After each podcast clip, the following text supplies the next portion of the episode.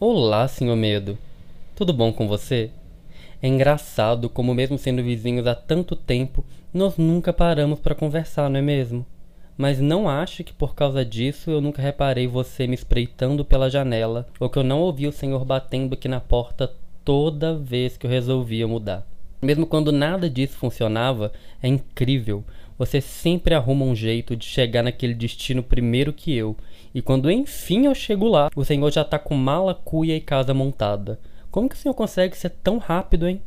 Bom, me desculpe nunca ter aberto a porta ou atendido seus telefonemas, tá bom? Mas o senhor há de concordar comigo que ninguém gosta de vizinhos intrometidos.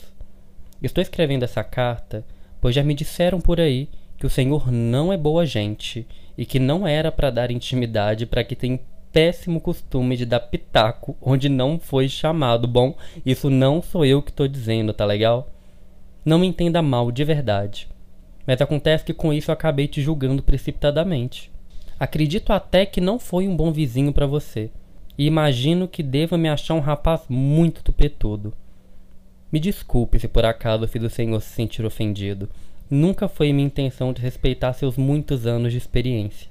Confesso que no começo eu ficava com raiva do Senhor, sabe? Mas depois eu entendi que você só queria me resguardar, pois já viveu muito e sabe das mazelas desse mundo melhor do que ninguém. Obrigado de verdade por tentar me proteger.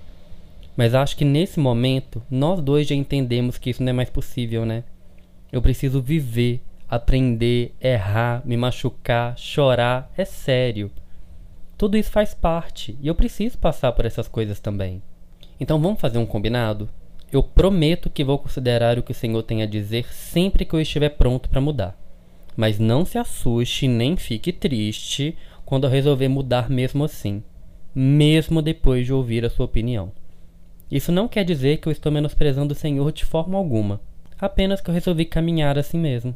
E é claro que ao caminhar eu estarei ciente e atento de todos os perigos.